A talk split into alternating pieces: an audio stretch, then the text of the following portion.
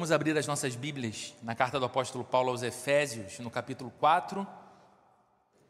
Hoje nós vamos ler um trecho que vai do versículo 25 até o versículo 32.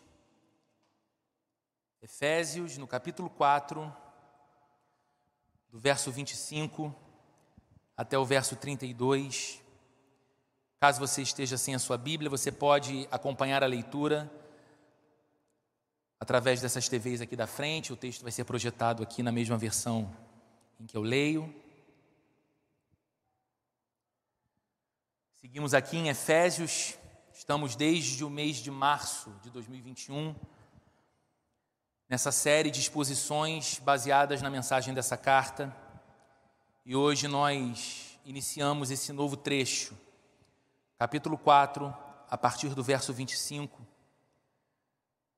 A Bíblia registra assim as palavras do apóstolo Paulo: Portanto, cada um de vocês deve abandonar a mentira e falar a verdade ao seu próximo, pois todos somos membros de um mesmo corpo. Quando vocês ficarem irados, não pequem, apaziguem a sua ira antes que o sol se ponha, e não deem lugar ao diabo. O que furtava, não furte mais. Antes trabalhe, fazendo algo de útil com as mãos para que tenha o que repartir com quem estiver em necessidade. Nenhuma palavra torpe saia da boca de vocês, mas apenas a que for útil para edificar os outros, conforme a necessidade, para que conceda graça aos que a ouvem. Não entristeçam o Espírito Santo de Deus, com o qual vocês foram selados para o dia da redenção. Livrem-se de toda amargura, indignação e ira, gritaria e calúnia, bem como de toda maldade. Sejam bondosos e compassivos uns para com os outros, perdoando-se mutuamente, assim como Deus os perdoou em Cristo. Até aqui, vamos fechar os nossos olhos e orar mais uma vez. Senhor, estamos diante da tua palavra em mais uma manhã de domingo estamos outra vez diante desse texto vivo. Estamos mais uma vez diante deste livro, que muito mais do que palavras religiosas, ele tem o poder de produzir a verdadeira vida para a qual nós fomos criados para experimentar em nosso interior. Deus amado, o Senhor que é santo, o Senhor que é o nosso Deus, o Senhor a quem pertencemos, a Ti pedimos, fale conosco, Senhor. Que a Tua voz seja compreendida no profundo do nosso coração e que possamos discernir aquilo que o Teu Espírito nos dirige, a vida que o Senhor nos aponta, que possamos entender, meu Deus, que aquilo que aqui pensamos, aquilo que num ambiente como esse experimentamos, não deve ficar restrito à subjetividade daquilo que queremos chamar de nossa espiritualidade, mas isso deve ser traduzido na vida como nós a experimentamos, as nossas relações, as nossas interações, o nosso cotidiano, amanhã, segunda-feira. Então ajuda, Senhor, ajuda a gente a andar nesse caminho como filhos e filhas de Deus. Que o Senhor nos conduza pela mão e que saiamos daqui cheios da alegria de termos sido abençoados pelo Senhor, desafiados pelo Senhor, mas trazidos para perto de Ti também pelo Senhor. Em nome de Jesus. Amém e amém. Eu queria começar a nossa reflexão nessa manhã te fazendo uma pergunta. Para você, o que é fé?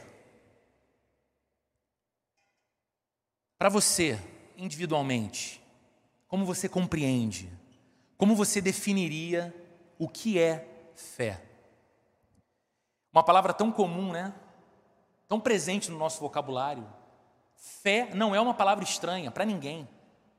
Ninguém, quando escuta a expressão, a palavra, faz testa franzida pensando, bem, do que será que isso se trata? Uma palavra, uma única sílaba, mas pode ter um grande número de definições, não é? Fé algumas pessoas podem interpretar ou entender como aquele tipo de sentimento positivo. O que é fé? Bom, fé é aquela ideia de que tudo vai dar certo. Né? Olha, a gente programou a viagem para esse final de semana, nós reservamos o hotel, o hotel fica na beira da praia, a previsão do tempo está dando tempo instável, com possibilidade de chuva, mas não sei, eu tenho uma fé que vai dar tudo certo, que o sol vai abrir. É um pensamento positivo. Outras pessoas podem pensar em fé como uma atitude esperançosa diante da vida. É aquela pessoa que atravessa um período desafiador, seja em sua família, seja em sua saúde, seja em suas finanças, mas quando você conversa com ela, de alguma forma, ela mostra uma postura esperançosa quanto ao futuro. Ela diz: Não, eu tenho fé que isso vai passar. Eu tenho fé que tudo vai dar certo. Eu tenho fé que eu vou ficar bem de saúde. Eu tenho fé que essa, essa turbulência financeira da minha família logo será superada e tudo vai ficar bem outra vez. Outras pessoas vão ter fé como um sinônimo de crença em Deus. Ela não é uma pessoa religiosa. Ele não é uma pessoa que tem o hábito de ler Bíblia ou fazer orações, mas se for questionado sobre alguma coisa no seu dia a dia, ele vai ter respostas do tipo: se Deus quiser. Não, eu também sou filho de Deus. Não, Deus há de abençoar. São expressões muito comuns, estão no cotidiano de todos nós. Então, como nós poderíamos ficar aqui considerando muitas definições de fé, ou muitas compreensões diferentes para a fé, me permita delimitar um pouco mais a minha pergunta. Para você, o que é fé cristã? A pergunta muda um pouco, né? Ela fica mais focada. Como você define? Como você entende? O que você acredita ser fé cristã? Você concorda que, mesmo perguntando assim de modo mais específico, várias respostas são possíveis? Se eu colocasse o microfone na sua mão, talvez a sua resposta para essa pergunta seria diferente da resposta da pessoa que está na cadeira de trás para a mesma pergunta feita. O que é fé cristã? Alguns irão responder prontamente que fé cristã é aquele conjunto de doutrinas bíblicas que nós devemos conhecer se queremos compreender quem Deus é e qual é a sua vontade. O que é fé cristã? Bom, a fé cristã é aquela doutrina cristã que vem da Bíblia, que nos fala de Deus, o seu ser, o seu caráter, a sua vontade. De modo que o que define fé cristã como fé é essa revelação que vem da Bíblia, a doutrina. Outros dirão que fé cristã é aquela certeza não apenas de que Deus existe, como muita gente pode dizer, eu não questiono a existência de Deus, eu acredito em Deus, mas a pessoa vai dizer que para ela fé cristã é a certeza não apenas da existência de Deus, mas de que Deus também deve ser buscado por nós. Deus deve ser amado por nós. Deus deve ter uma relação conosco, ou nós devemos ter uma relação com Deus, e isso é peculiar na fé cristã. Há aqueles que vão afirmar que fé cristã é aquela confiança exclusiva em Jesus Cristo para a salvação.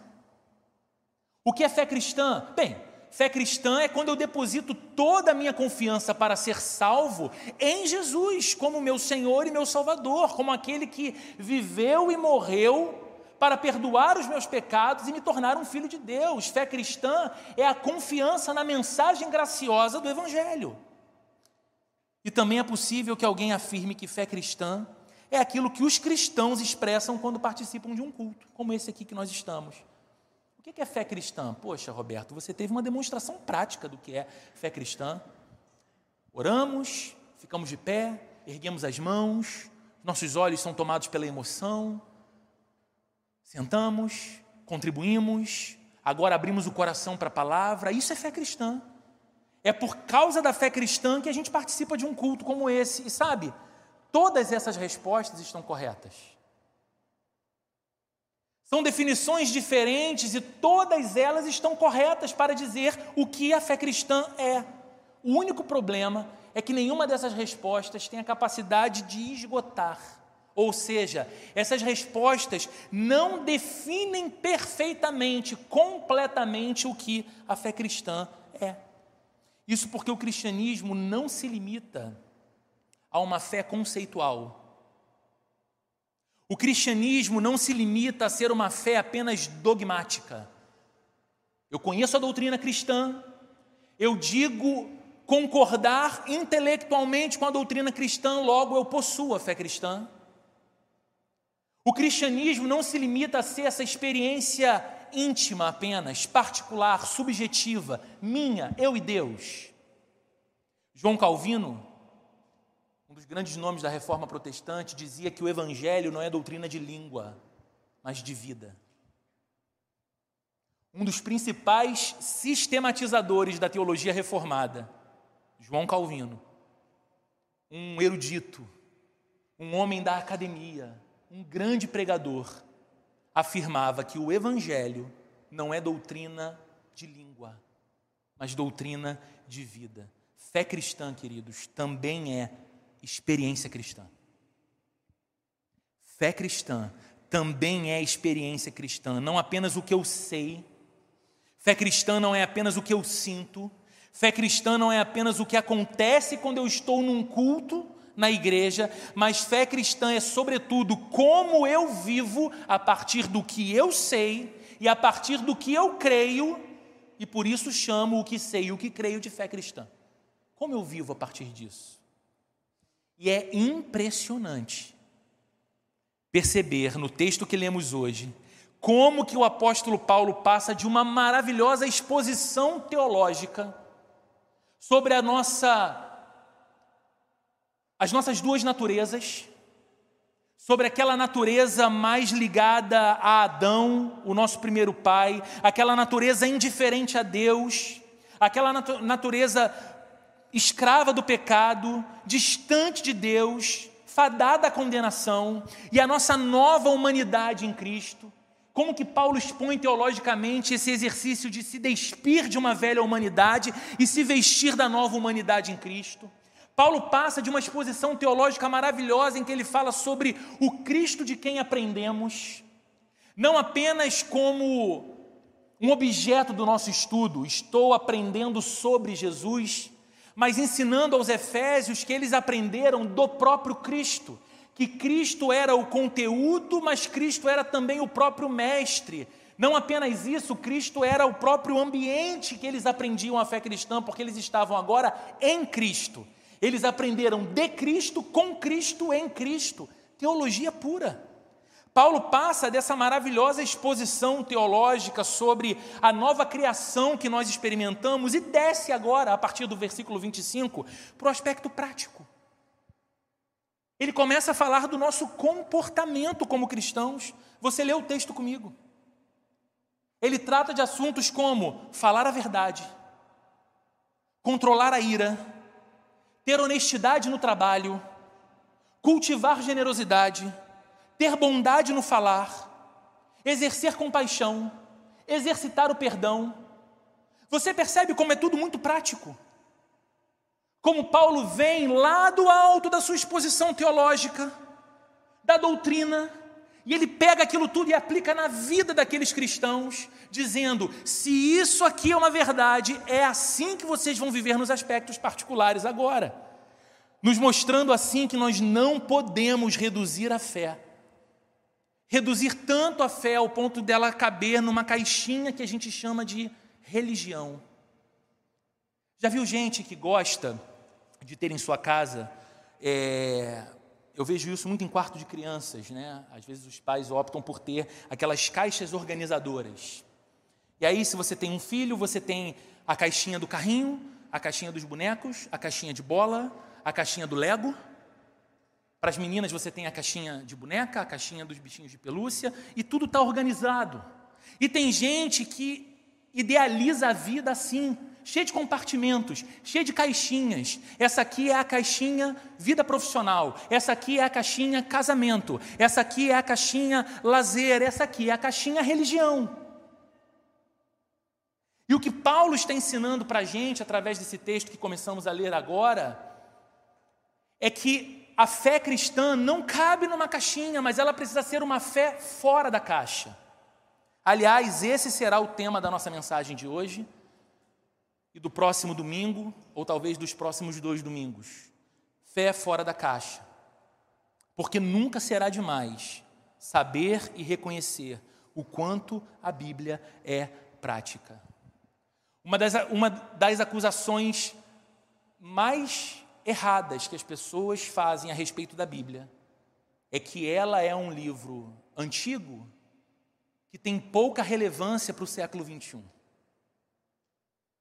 E o que a gente está vendo num texto como esse, e o que eu vejo olhando para a Bíblia constantemente em seus escritos é como a Bíblia não se propõe a ser apenas especulativa, mas como ela nos chama a uma vida concreta, como ela se aplica na prática. Ela nos revela Deus, ela nos revela a vontade de Deus, mas ela nos ensina a viver. A santidade, queridos, para a qual nós somos chamados, se cristãos somos, não é uma condição mística que a gente experimenta em relação a Deus. Uma condição mística que eu experimento com relação a Deus e que é isolada dos outros seres humanos. A santidade se torna uma experiência que é isolada da vida real das demais pessoas. É óbvio que não. Porque se ser santo é, sobretudo, entender que fomos separados por Deus para Ele mesmo e para refletir o seu caráter, inevitavelmente, uma pessoa que está no caminho da santificação, porque está caminhando com Deus, vai refletir em seu ser aspectos do caráter que ele identifica em Deus, por exemplo, bondade. E você sabe, ninguém pode ser bom teoricamente. Você não pode dizer, olha, eu estive analisando aqui pelas minhas anotações, e eu cheguei à constatação de que eu sou uma pessoa boa. Não. Você tem que ser bom no mundo real. A gente manifesta bondade nas nossas relações. Ninguém pode ser generoso conceitualmente. Você precisa provar essa generosidade nas suas interações humanas, no seu modo de viver. E com isso em mente, a gente pode se aproximar então das palavras do apóstolo Paulo, começando no versículo 25. Veja, mais uma vez o que ele diz: Portanto, cada um de vocês deve abandonar a mentira e falar a verdade ao seu próximo, pois todos somos membros de um mesmo corpo. Então veja, não basta apenas tirar a antiga roupa, não basta apenas me despir daquela antiga natureza que era indiferente a Deus, é necessário agora que eu me vista da roupagem cristã. Então, Paulo começa a aplicar isso em diferentes áreas da vida. E perceba como todas essas áreas estão ligadas ao nosso relacionamento com as pessoas. Lembre-se, primeiro, Paulo está escrevendo essa carta para uma igreja, para uma comunidade de cristãos que tinham relacionamentos entre si. Então, aqui, cada um desses aspectos práticos que Paulo fala estão ligados ao nosso relacionamento com as pessoas, especialmente o relacionamento entre os cristãos. E ele fala primeiro sobre a necessidade de abandonar a mentira. Que coisa, né? De tantas coisas que Paulo poderia falar, como um primeiro aspecto prático do que é ser efetivamente um cristão e o que é de fato estar vestido dessa nossa nova roupagem, dessa nova humanidade em Cristo, Paulo começa falando sobre a necessidade imperiosa de abandonarmos a mentira. Ele faz isso porque a característica mais essencial da vida cristã é a verdade. Nada define melhor a realidade de um cristão do que dizer que ele é alguém que pertence agora ao pleno domínio da verdade.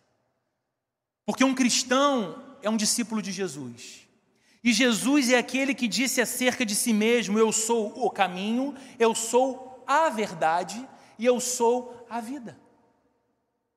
Então a verdade, ser verdadeiro, lidar com a verdade, não deve ser uma coisa esquisita ou estranha para cristãos porque eles são filhos do Deus que é, como diz o apóstolo João em sua carta, pura luz, aquele que não há treva alguma, aquele que não há variação, aquele em que não há nenhum tipo de engano, aquele que não é como homem para que minta.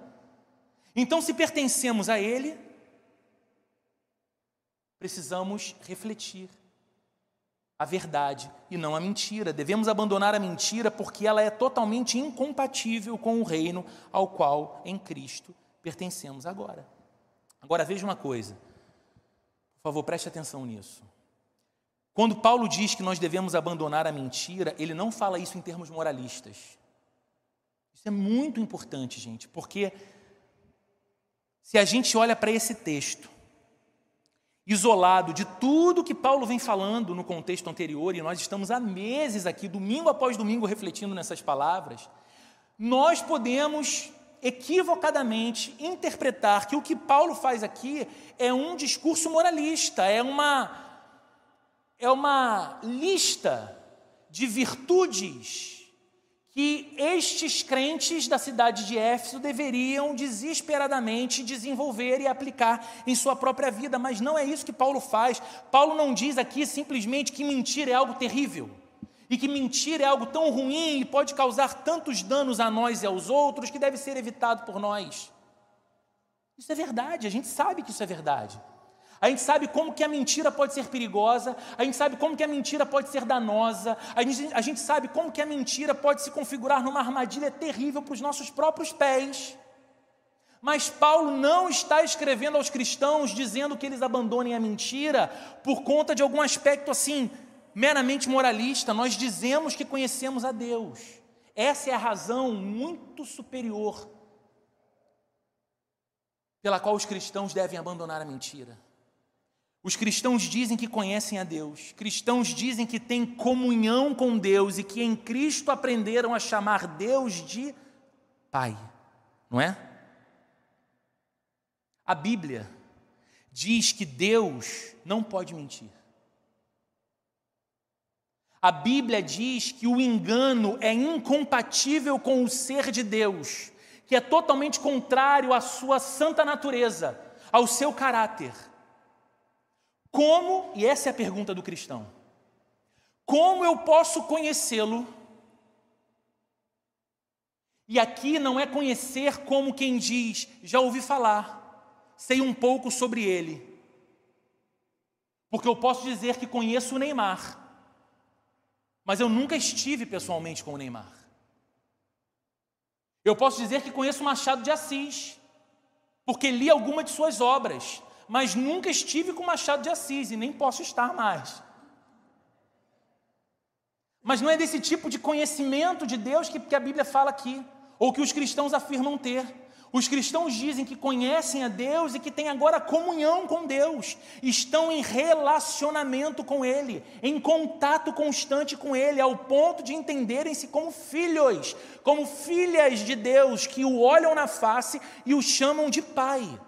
Agora, se esse Deus verdadeiro com quem temos comunhão e a quem chamamos de Pai é absolutamente verdade, é absolutamente verdadeiro, perdão, não mente jamais, não engana jamais, como nós vamos continuar nos valendo da mentira como um recurso de vida? A mesma Bíblia também diz que o diabo é o pai da mentira e diz que ele mente desde o princípio. Então, quando nos apropriamos da mentira, quando nos valemos dela como um recurso, como naturalizamos o deixar de falar a verdade, nós estamos expressando que sobre nós repousa qual paternidade?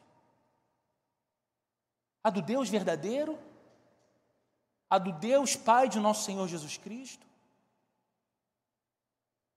Mais do que isso, lembre-se, nós devemos deixar a mentira, porque o primeiro pecado da humanidade e que lançou o mundo nessa condição que ele se encontra hoje morte, injustiça, miséria, indiferença, pecado. O primeiro pecado da humanidade foi resultado de uma mentira contada pelo diabo. Foi a mentira que o diabo contou a Eva, sussurrou a Eva no jardim do Éden, quando disse a ela: Mas Deus disse que vocês não podem comer de nada. E ela responde, como quem defende Deus: Não, Não foi isso que Deus disse. Ele disse que a gente pode comer de tudo, exceto da árvore que se encontra no centro do jardim, a árvore do conhecimento do bem e do mal. Porque Deus disse que no dia que dela comermos, iremos morrer. E qual é a mentira contada pelo diabo ali a Eva? Não, menina, não é isso. Sabe por que, que Deus falou isso? Ele sabe que o dia que vocês comerem desse fruto, vocês serão conhecedores do bem e do mal, como Deus é. Vocês serão como deuses. Vocês não vão precisar mais de um Deus que, que defina para vocês o certo e o errado. Então Deus impôs uma proibição para vocês, porque Ele é cruel. E a Bíblia diz que a mulher, olhando para aquele fruto e considerando o desejável aos olhos e agradável ao paladar, tomou dele, comeu, deu ao seu marido, ele comeu, e o resto da história nós já conhecemos. A desgraça da nossa quebra de comunhão com Deus se deu por conta da mentira. Logo, queridos, quando falamos a verdade, Deus está trabalhando através de nós. E quando falamos a verdade, estamos a serviço de Deus. Mas quando falamos a mentira, é o diabo que age por nosso intermédio. E nos colocamos tolamente a serviço dele. Foi o nosso Senhor quem disse: que a obra de Satanás é enganar, e ele mente desde o princípio. Agora, certamente evitar a mentira será de pouca utilidade se nós não buscarmos ativamente a verdade. Não é apenas deixar a prática de mentir, é buscar diligentemente a verdade.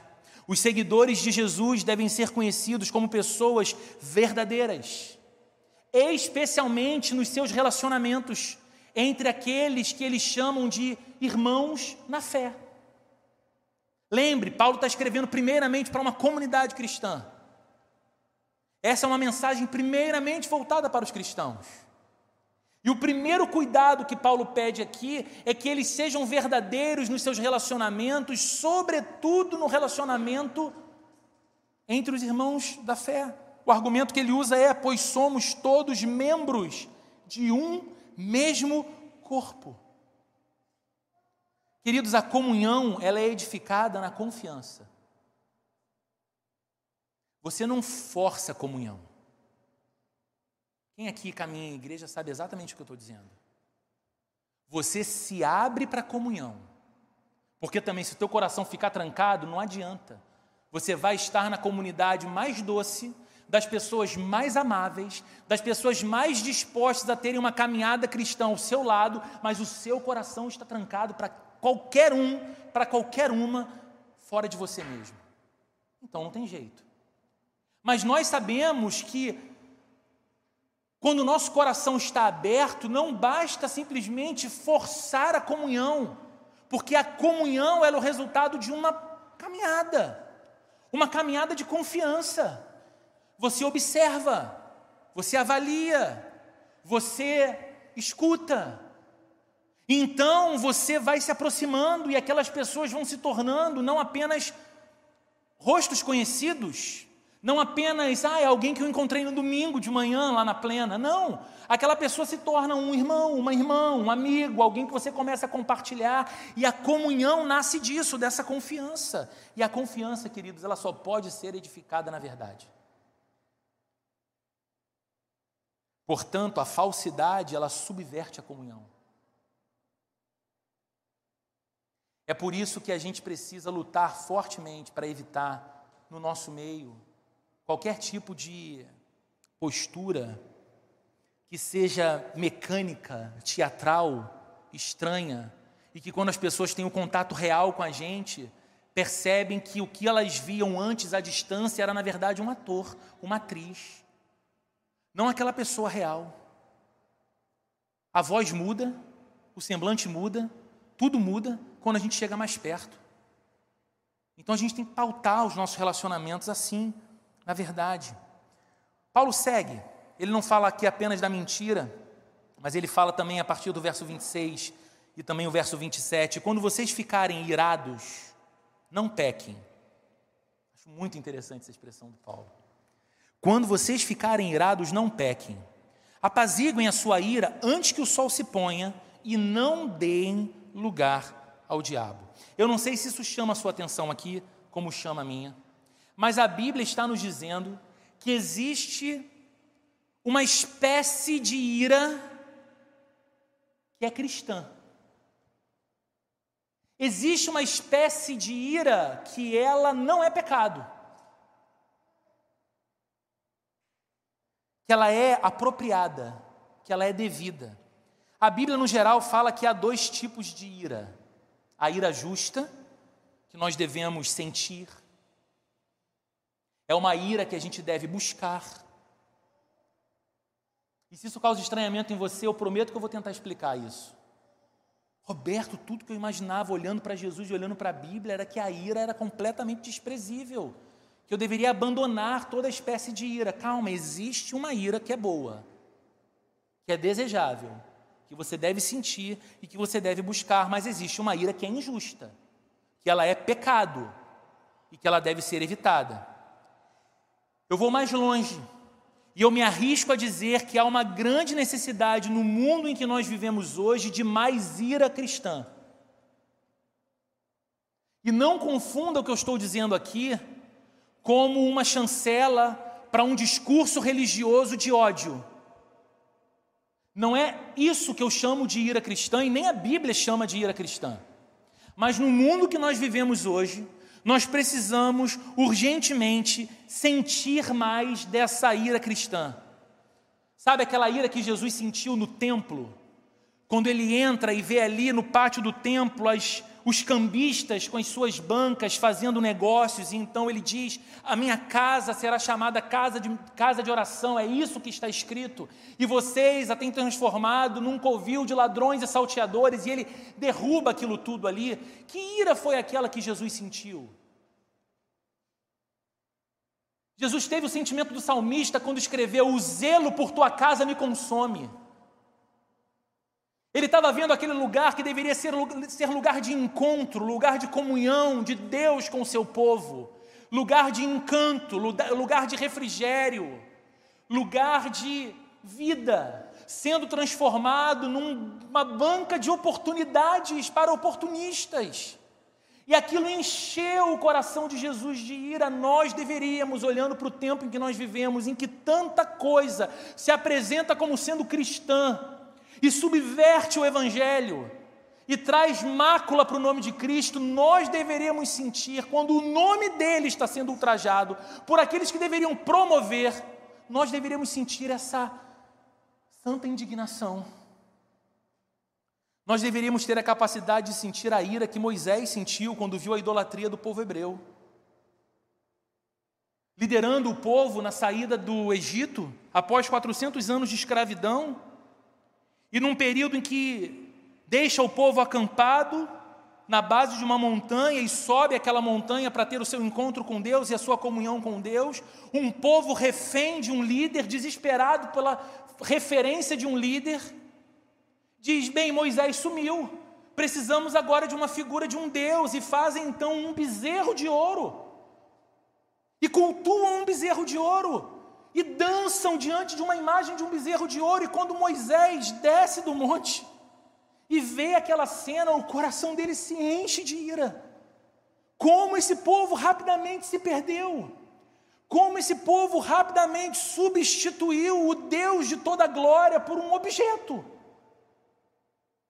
E o nosso coração deveria ser visitado pelo mesmo sentimento quando a gente percebe na nossa vida, na vida de pessoas que nós amamos e na sociedade em que a gente vive, que o Deus Criador, o Deus de toda glória, o Deus que misericordiosamente dá novo fôlego de vida para o mais vil pecador, não é reconhecido como santo, como justo, como belo, como louvável, antes ele é ultrajado e ele é substituído em sua glória por outra coisa criada.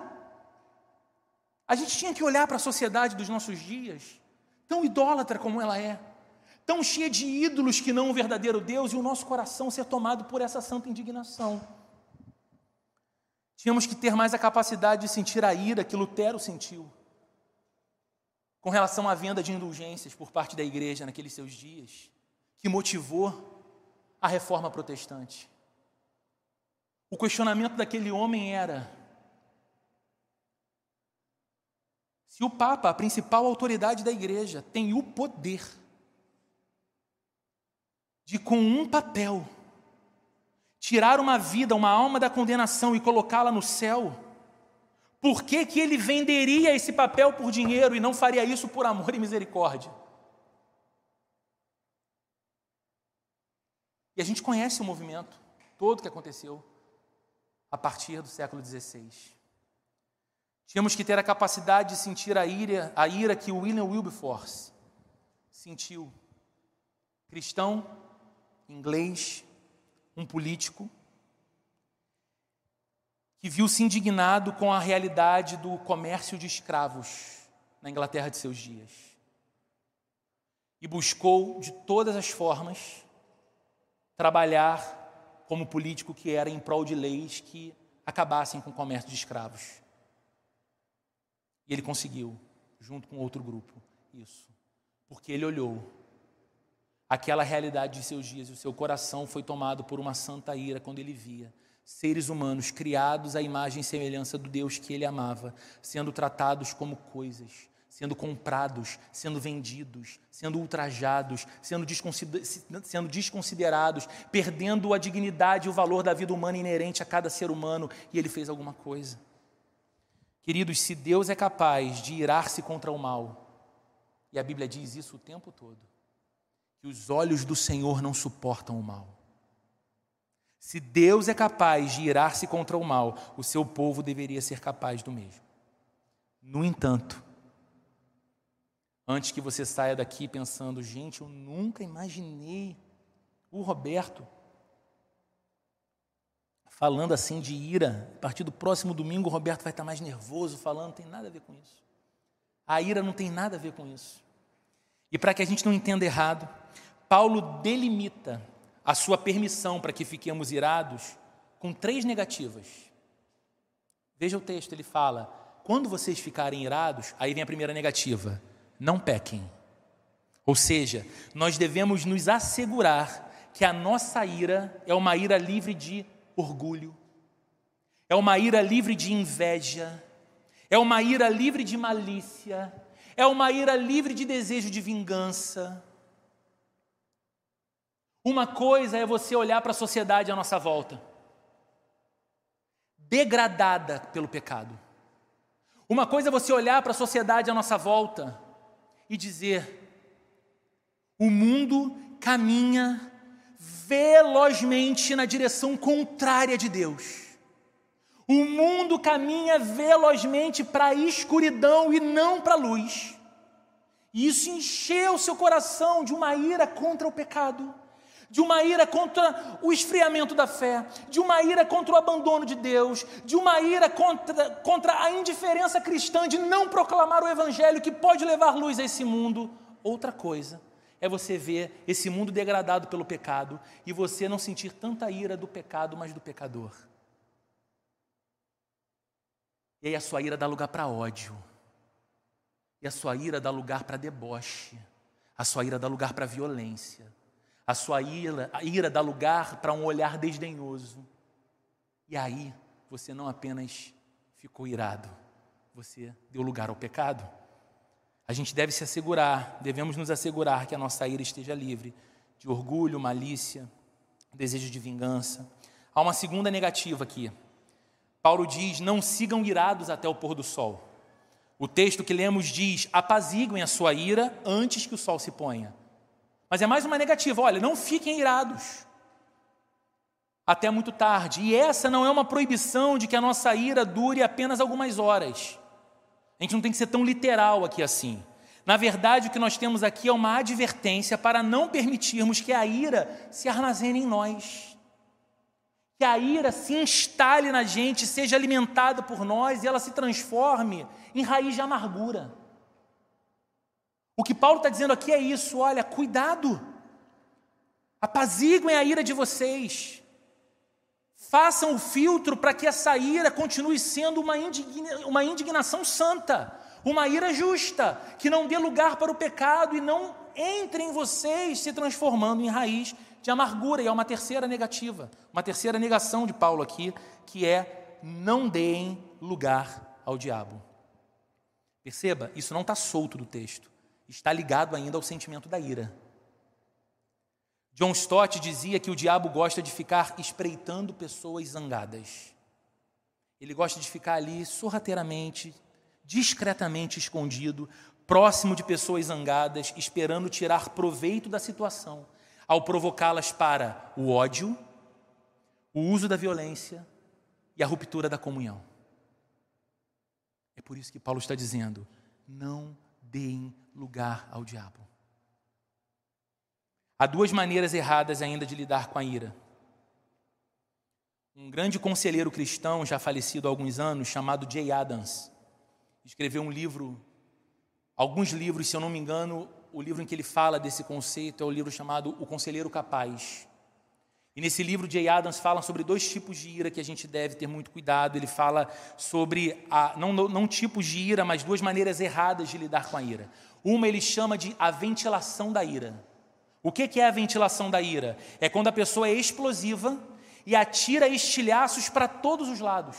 Ela fere todo mundo com seu destempero emocional. Essa já deixou a ira santa há muito tempo.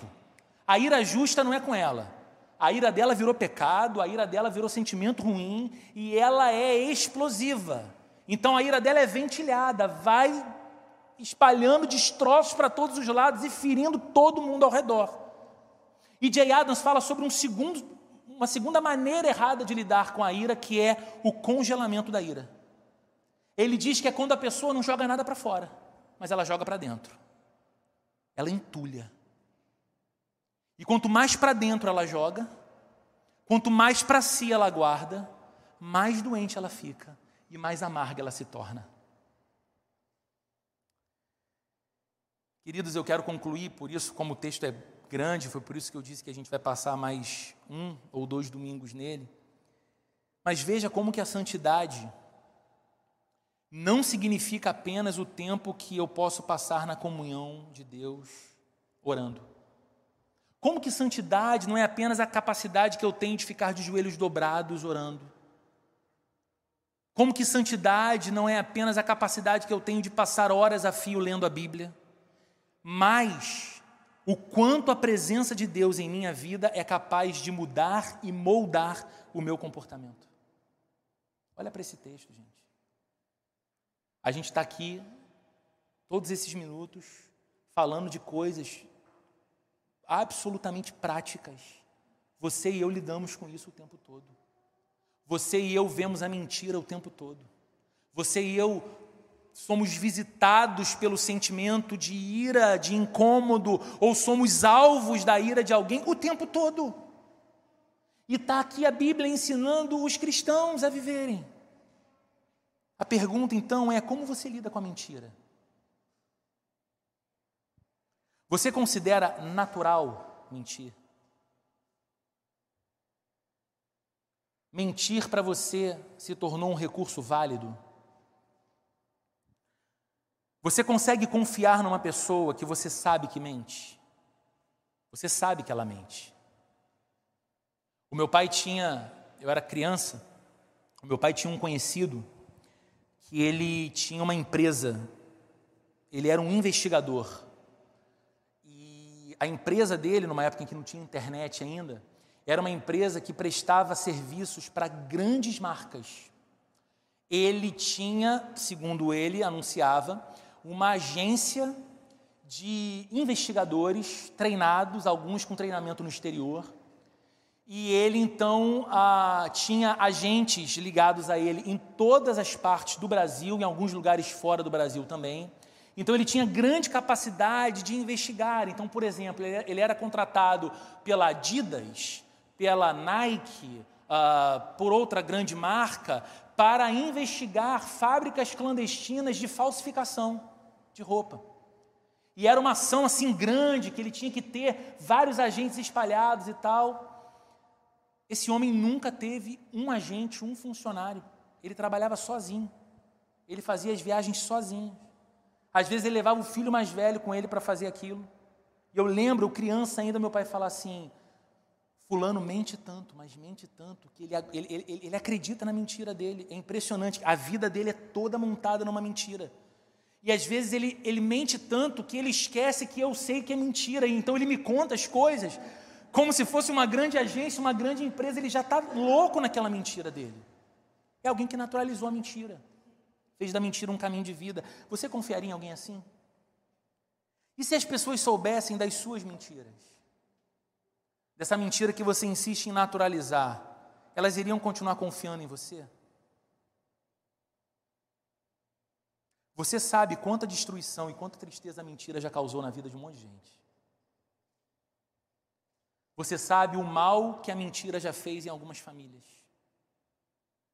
Você sabe o mal que a mentira já fez a algumas pessoas na vida pública. A gente escuta histórias o tempo todo. Então nós devemos lutar contra a mentira e nós devemos buscar a prática da verdade, porque nós sabemos quem é o nosso Pai. Nós, se somos cristãos, nós não temos por pai um mentiroso. Nós não temos por pai o diabo, nós temos por pai o Senhor nosso Deus, que é pura verdade. E a gente precisa, como diz o texto, abandonar a mentira e falar cada um a verdade ao seu próximo. E quanto à ira? Você tem se indignado pelos motivos justos?